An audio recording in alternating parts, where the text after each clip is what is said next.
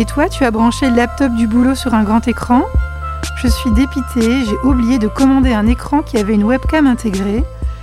Moi, c'est plutôt yeux plissés et nuque qui fait mal devant mon petit écran de portable mal installé. L'ergonomiste de l'entreprise ne veut pas venir chez moi faire une balade en lavabo par hasard. Mon ostéo m'a déconseillé de croiser les jambes assises à mon bureau à la maison. Voilà ce qu'on peut lire pêle-mêle sur le canal Slack, la machine à café de notre rédaction. Après une première saison de l'employé confiné sortie en mars 2020, il semble que beaucoup de télétravailleurs s'interrogent encore, en cette fin d'année, sur comment s'organiser pour équilibrer bien-être et travail. Et si cette fois, on essayait de faire tout juste? Allez, on allume l'ordi et c'est parti. Bienvenue dans Tout va bien, un podcast féminin pour adoucir le quotidien. Faut pas tuer les instants de bonheur, Valentine. La vie, c'est comme une boîte de chocolat. On ne sait jamais sur quoi on va tomber. Cet épisode est présenté par Juliane Monin. Comment bien installer son poste de travail à la maison ou réussir à se détendre une fois l'ordi éteint? Comment garder un esprit d'équipe malgré la distance et laisser à distance sa propre famille? Comment se motiver et tenir sur la longueur? Alexia Mikils, cofondatrice de Résilience Institute Europe, coach professionnel certifié et professeur de yoga, nous apporte son éclairage dans cet épisode consacré à mieux vivre le télétravail. Bonjour Alexia. Bonjour Juliane. Alors Alexia, télétravaillez-vous? Et si oui, quel genre de télétravailleuse êtes-vous? Alors moi je télétravaille depuis, depuis très longtemps parce que je travaille énormément depuis la maison. Euh, je suis une télétravailleuse, je dirais, euh, plutôt euh, concentrée, très focalisée. J'apprécie beaucoup la, liberté que cela m'offre. J'essaie de faire des pauses régulières, ce qui n'est pas toujours simple quand on a un horaire très chargé.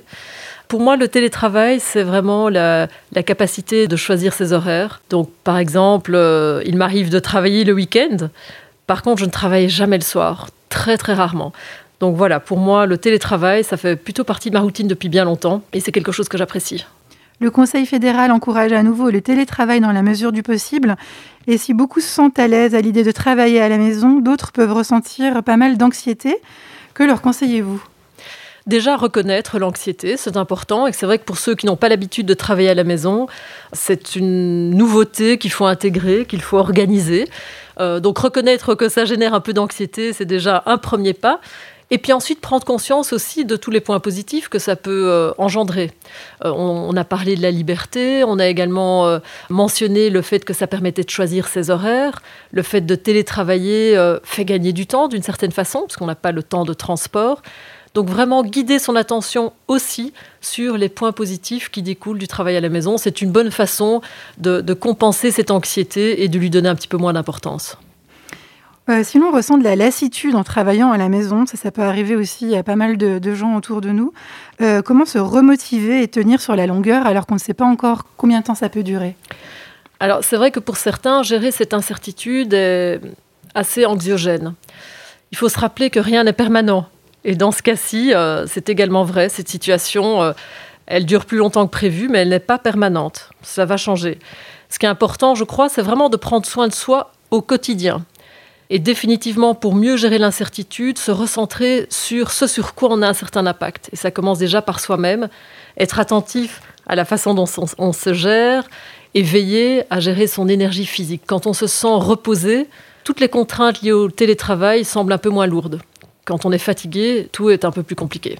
Et si on n'a toujours pas réussi à s'organiser, par exemple avec les enfants, avec un conjoint qui partage euh, l'espace, ou encore euh, avec un coin bureau improvisé, comment se recentrer? Je crois que c'est important de passer euh, de l'intention à l'action. Donc si on a l'envie et l'intention de se recentrer, eh bien, il faut se recentrer. Alors pour certains, se recentrer, ça va être aller se coucher sur son lit pendant quelques minutes pour vraiment se relâcher complètement. Pour d'autres, se recentrer, ça va être euh, aller prendre un moment dehors pour marcher, prendre l'air.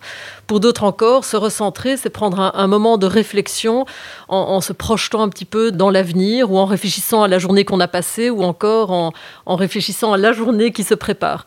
Donc il est utile probablement pour chacun de prendre conscience de ce que signifie se recentrer. Et une fois qu'on prend conscience de ça, de le mettre en pratique. Pour moi, par exemple, me recentrer, euh, c'est vraiment prendre un moment de calme le matin en étant très consciente du moment présent et en ayant une intention pour la façon dont je souhaite passer la journée. Voilà, ces quelques minutes que je passe euh, le matin en faisant cet exercice m'aident à me sentir centrée et probablement à mieux gérer les défis qui se présentent. Vous comme moi, je crois qu'on télétravaille seul à la maison, mais du coup, euh, si on a la famille qui est là ou les enfants, est-ce qu'il faut faire de, son entourage de nouveaux collègues? Est-ce qu'il faut les informer, par exemple, euh, des rendez-vous importants de la journée, sans dire de, de, se coller un carton, ne pas me déranger dans le dos à une heure de meeting, mais Qu'est-ce que vous conseillez? Alors là, moi, je suis pas seule à la maison parce que ah. j'ai mes enfants, j'ai mon mari qui télétravaille aussi, donc on est euh, une petite bande, on va dire, à la maison. donc moi, je crois que c'est très important, effectivement, d'exprimer à la fois ses besoins et aussi ses émotions. Donc pouvoir partager comment on se sent, partager sa joie quand tout se passe bien, partager ses frustrations, euh, pouvoir s'exprimer euh, auprès de, de, sa famille, son entourage, c'est vraiment utile, surtout dans un mode de confinement, puisque les relations sont un petit peu limitées à ceux avec qui on vit au quotidien. Et puis aussi euh, exprimer les besoins, c'est-à-dire par exemple quand euh, j'ai une réunion importante ou que je donne un webinar, eh bien ma famille est très au courant que durant ce moment-là, il faut vraiment être attentif, à être silencieux, à ne pas me déranger. Et j'ai effectivement un grand post-it que je colle sur ma porte en disant surtout ne pas rentrer, je suis en webinar.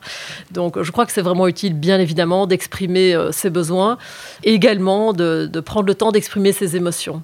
Et, on le sait, le simple fait d'exprimer ses émotions est une façon de mieux les gérer. Mm. Quand on ressent quelque chose, euh, pouvoir l'articuler et l'exprimer, même si on n'a pas trouvé la solution à, la situation, euh, permet de mieux gérer l'émotion. Donc c'est vraiment une bonne chose de faire cet exercice, de pouvoir trouver un mot qui exprime ce que l'on ressent et pour pouvoir le partager. Et si on télétravaille seul? Parce que voilà, on a parlé, on a parlé de la famille, si on a des enfants qui sont dans la maison, mais peut-être un mot pour les gens qui, qui sont seuls à la maison? Alors c'est certainement extrêmement difficile. Euh, il est évident que ceux qui ont des jeunes enfants et des contraintes familiales, il y a les contraintes logistiques euh, qui sont difficiles à assumer. Mais je dois dire, moi, mon, cœur est avec ceux qui vivent seuls en ce moment, euh, que ce soit des personnes plus âgées ou des plus jeunes. Je pense en particulier aussi aux jeunes professionnels qui travaillent depuis chez eux, souvent dans des petits espaces et qui n'ont peut-être pas encore le soutien d'une famille, qui peuvent parfois vivre dans un autre pays que leur famille étendue. Et on le sait, les interactions sont une vraie source d'énergie. La psychologie positive est très claire à ce sujet. Les relations, les interactions donnent de l'énergie. Donc là, pour l'instant, il y en a beaucoup qui sont privés de ces interactions au bureau. Et, dès lors, c'est vraiment utile d'abord de soutenir ces personnes-là, d'y penser, de ne pas hésiter à, leur envoyer un petit message et à, se relier à eux. Et puis pour ces personnes-là qui vivent effectivement seules, d'utiliser la technologie de la meilleure façon possible pour s'assurer qu'on garde un lien avec le monde extérieur, au-delà du travail c'est-à-dire s'assurer de connecter assez régulièrement avec ses amis, avec, euh, avec les personnes de l'extérieur, en utilisant ben, la technologie euh, euh, telle qu'elle est aujourd'hui. Autre point, au, dernier, au, premier confinement, si on peut le résumer comme ça, tout le monde était assez enthousiaste face aux technologies, Zoom et compagnie, avec ces petites vidéos où on se voyait justement entre collègues. Là, on a l'impression que c'est un peu retombé, l'enthousiasme. Et puis, ce qui n'est pas évident, c'est de, garder un esprit d'équipe avec la distance. Qu'est-ce que vous en pensez? Qu'est-ce que vous conseillez? Bien sûr, c'est très compliqué. Donc, euh, même si la technologie est formidable, euh, rien ne remplace le fait de se voir euh, en présentiel. Et effectivement, pour les équipes, garder cet engagement et cette motivation, c'est un véritable défi pour, le, pour les leaders. Il y a différentes techniques qui peuvent aider. D'abord, c'est s'assurer qu'il y ait suffisamment aussi de communication informelle. Il y a beaucoup de personnes qui ont exprimé qu'il y avait de plus en plus de réunions euh, durant cette période de confinement, puisque tout est sujet à réunion. On ne se voit plus de façon informelle entre deux réunions ou à la machine à café. Et il semble que vraiment ces moments de connexion informelle manquent aux personnes. C'est une façon de se connecter, de se relier les uns aux autres. Donc le premier conseil, ce serait vraiment de créer ces moments de connexion informelle, de s'assurer que dans la semaine, il y ait au moins l'une ou l'autre réunion qui soit des réunions sans agenda, où on puisse tout simplement discuter ensemble et là aussi exprimer ce qu'on ressent. Je crois que c'est très important et c'est pas toujours naturel dans le monde professionnel de passer un petit moment pour faire un tour de table et laisser un peu cet espace pour pouvoir exprimer comment on vit la situation et ce que l'on ressent. Ça, c'est une première chose.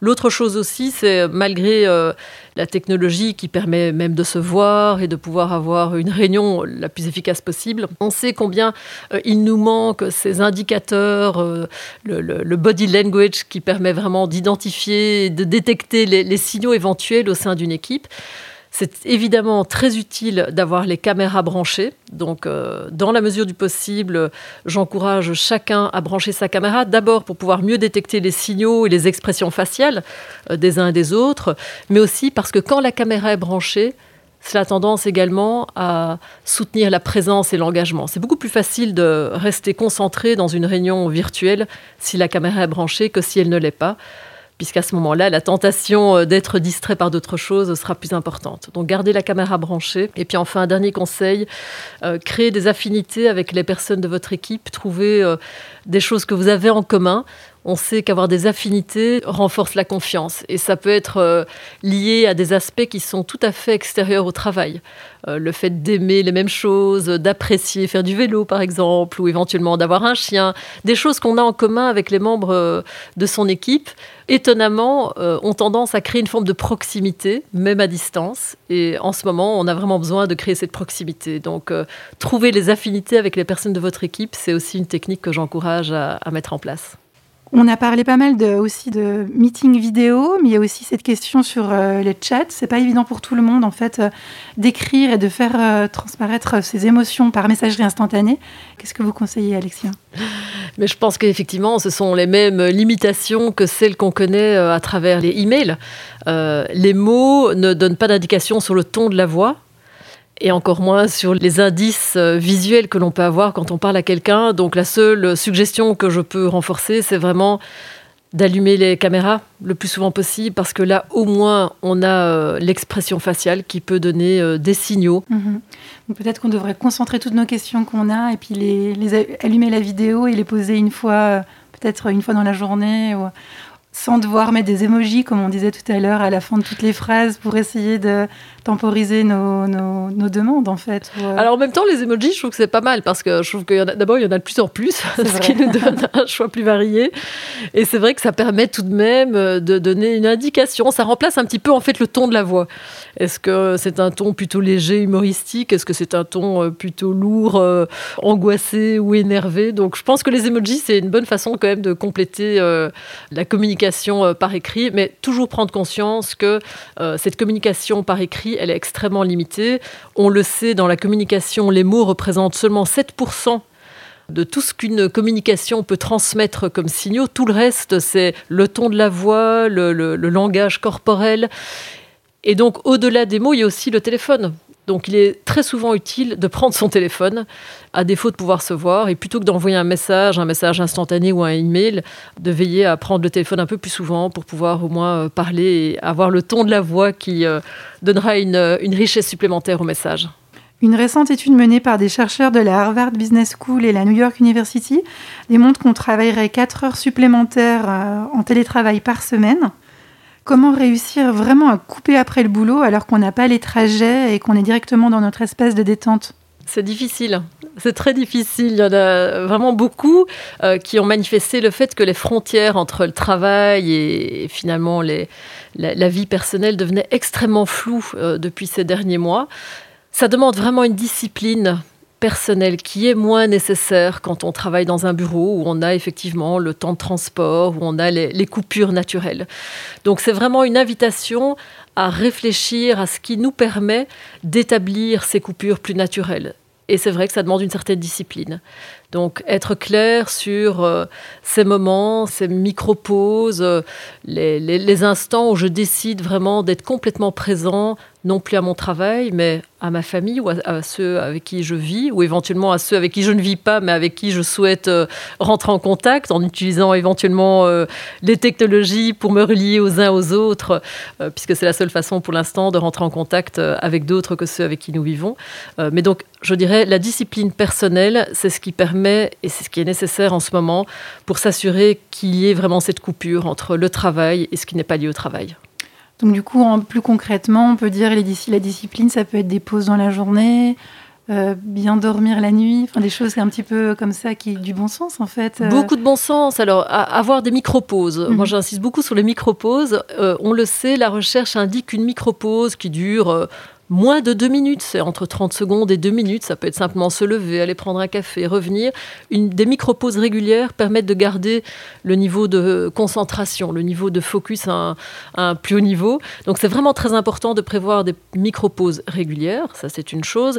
Et puis effectivement, d'avoir une certaine routine qui puisse rendre votre journée un peu plus régulière. Donc il faut remplacer cette structure naturelle qui est installée quand on travaille en dehors de chez soi par une structure personnelle que l'on décide de mettre en place. Et vous mentionnez le sommeil. Alors c'est évident qu'un bon sommeil est absolument clé en ce moment. Sécuriser son sommeil, c'est probablement le plus important pour tenir le coup sur le long terme. Pour l'avoir malheureusement expérimenté dernièrement, je sais qu'il n'est pas du tout bon de croiser les jambes à sa place de travail hein, pour euh, éviter justement les petits problèmes de dos et de nuque. Euh, hormis la Swiss Ball, avez-vous des conseils bien-être ou santé à nous partager pour ménager notre, euh, notre bien-être corporel? Alors il y a peut-être deux suggestions que, que je vous donnerai. La première, c'est de se lever régulièrement. une recherche a montré que si on se lève toutes les 20 minutes, on évite les maux de dos qui sont liés à la position assise pendant euh, de trop nombreuses heures. Donc se lever très régulièrement, alors euh, ça peut être juste rester debout une minute et puis se rasseoir, mais c'est vraiment utile. Il faut savoir que quand on se lève, on active le métabolisme, ce qui ne se fait pas quand on reste assis. Donc c'est vraiment une bonne chose de se lever régulièrement. Et enfin, un exercice que j'aime beaucoup et que je fais régulièrement, c'est en étant sur la chaise, faire une torsion dorsale. Alors, on peut, on peut le faire ensemble, Juliane. je vous regarde. Et je vais guider les auditeurs.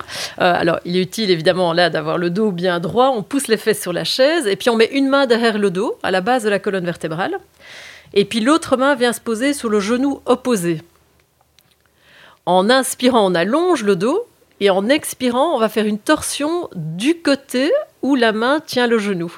Donc, c'est ce qu'on appelle une torsion dorsale extrêmement efficace pour dissiper les, tensions qu'on accumule le long de la, colonne. Et puis ensuite, on inspire encore, on allonge le dos. On expire, on revient, et évidemment, on fait la même chose de l'autre côté. L'idée, quand on allonge le dos, c'est qu'on crée des, micro-espaces entre les vertèbres. Et quand on fait cette torsion, c'est un petit peu comme un torchon de cuisine qu'on viendrait tordre. L'eau s'en va. Eh bien dans ce cas-ci, ce sont les, tensions qui ont tendance à, se dissiper. Donc c'est un petit exercice euh, assez simple que j'encourage à, faire quand on est assis depuis trop longtemps. On essaiera ça au plus vite alors. En tout cas, on sent déjà le, dos qui est un petit peu plus souple après cet exercice. Euh, Alexia, vous êtes également prof de yoga. Est-ce que vous nous recommandez d'autres enchaînements ou une position en particulier pour se détendre en fin de journée à la maison? il y a une position qui est extrêmement agréable, qui est difficile à pratiquer au bureau, donc profitons du fait d'être à la maison pour pouvoir le faire plus facilement. En termes yoga, on appelle ça Viparita Karani. Et Viparita Karani, c'est une posture qui consiste à venir poser les fesses tout tout proche d'un mur. Et ensuite, on va se coucher sur le sol, avoir les jambes verticales avec les pieds qui touche le mur. Alors on peut plier les genoux, c'est plus confortable, mais l'idée c'est que les jambes en l'air exercent une petite pression sur le bas du dos, ce qui est tout à fait soulageant pour, euh, pour le bas du dos. Et puis en étant couché ainsi sur le sol, toute la colonne sera euh, en contact avec le sol. Ce qui n'est pas le cas quand on est couché en général sur un lit, puisqu'à ce moment-là, il y a la courbure naturelle de la colonne. Mais en mettant les jambes en l'air à 90 degrés, avec les pieds contre un mur, eh bien, il y a cette petite pression qui, est bien agréable au bas du dos. C'est extrêmement soulageant en fin de journée, donc peut-être euh, une, une posture à expérimenter. Et si on devait garder une bonne habitude par jour, laquelle serait-elle? Je ne pense pas qu'il n'y en a qu'une, euh, parce que je crois que c'est vraiment important que chacun prenne conscience de ce qui fonctionne pour elle ou pour lui. En revanche, je pense qu'il est bon de, faire cet exercice de réflexion et d'imaginer quelle est l'habitude qui me sert le plus, quel est ce que nous on appelle le, non négociable. L'habitude que je m'engage à respecter où que je sois, quoi qu'il arrive, ça peut être comme je l'ai exprimé pour moi, plutôt euh, une minute de centrage le matin ou quelques minutes de centrage. Pour d'autres, ce sera de faire un exercice de relaxation en fin de journée. Pour d'autres, ce sera de sortir 10 minutes par jour. Soyez juste conscient de, cette habitude qui vous sert le plus et puis euh, ayez la discipline de vous y tenir et considérez ça comme une forme d'ancrage pour, euh, pour rester bien solide dans ces temps un peu difficiles. On a beaucoup parlé des télétravailleurs, mais on pense aussi euh, notamment aux gens qui doivent se rendre tous les jours sur leur lieu de travail encore. On pense aux soignants, aussi aux gens qui travaillent dans les commerces. Euh, est-ce que tous les conseils que vous venez de donner peuvent aussi s'appliquer à eux? Je crois vraiment que la plupart des conseils dont on a parlé s'appliquent aussi pour ceux qui n'ont pas d'autre choix que d'aller travailler C'est vrai qu'on a parlé de la difficulté d'organiser le télétravail, mais il ne faut pas oublier que pour d'autres, c'est une grande difficulté de devoir continuer à aller travailler. Ça peut être aussi une source d'anxiété. Et je dois dire que j'ai beaucoup de gratitude envers ces personnes, que ce soit le personnel soignant ou les personnes qui travaillent dans les magasins de première nécessité, euh, grâce à qui eh on peut continuer euh, à vivre nous-mêmes de la façon la plus sereine possible. Donc, euh, énormément de reconnaissance envers tous ceux qui continuent d'aller travailler parce que leur travail est absolument nécessaire. Et puis pour terminer, parce qu'on aime bien terminer par un mantra ou une citation inspirante dans ce programme de Tout va bien, euh, est-ce que vous en avez une sur la thématique du travail ou du télétravail? Alors je vais, je vais revenir à, un grand basique, une citation qui n'est pas directement liée au travail, mais on, peut faire le lien. C'est une citation de, de, Socrate que vous connaissez tous, qui nous dit ⁇ Connais-toi toi-même et tu connaîtras l'univers et les dieux ⁇ Alors je pense qu'elle est extrêmement juste, inspirante. La connaissance de soi est la base pour mener sa vie de façon épanouissante. Et c'est aussi la base pour pouvoir, euh, dans son travail, aligner ses talents avec sens. Donc je pense que c'est une citation qui vaut la peine d'être euh, d'être rappelée, parce que la connaissance de soi, c'est effectivement euh, la base pour l'épanouissement et pour le développement. Alors, cette citation sera effectivement le, le mot de la fin. Merci beaucoup Alexia pour tous vos conseils. Merci Juliane, avec plaisir. Merci beaucoup à tous nos auditrices et auditeurs pour leur écoute. On espère que cet épisode vous aura donné des pistes d'amélioration en matière de travail à la maison. On se retrouve mercredi prochain dans un nouvel épisode de Tout va bien. D'ici là, prenez soin de vous surtout. À bientôt.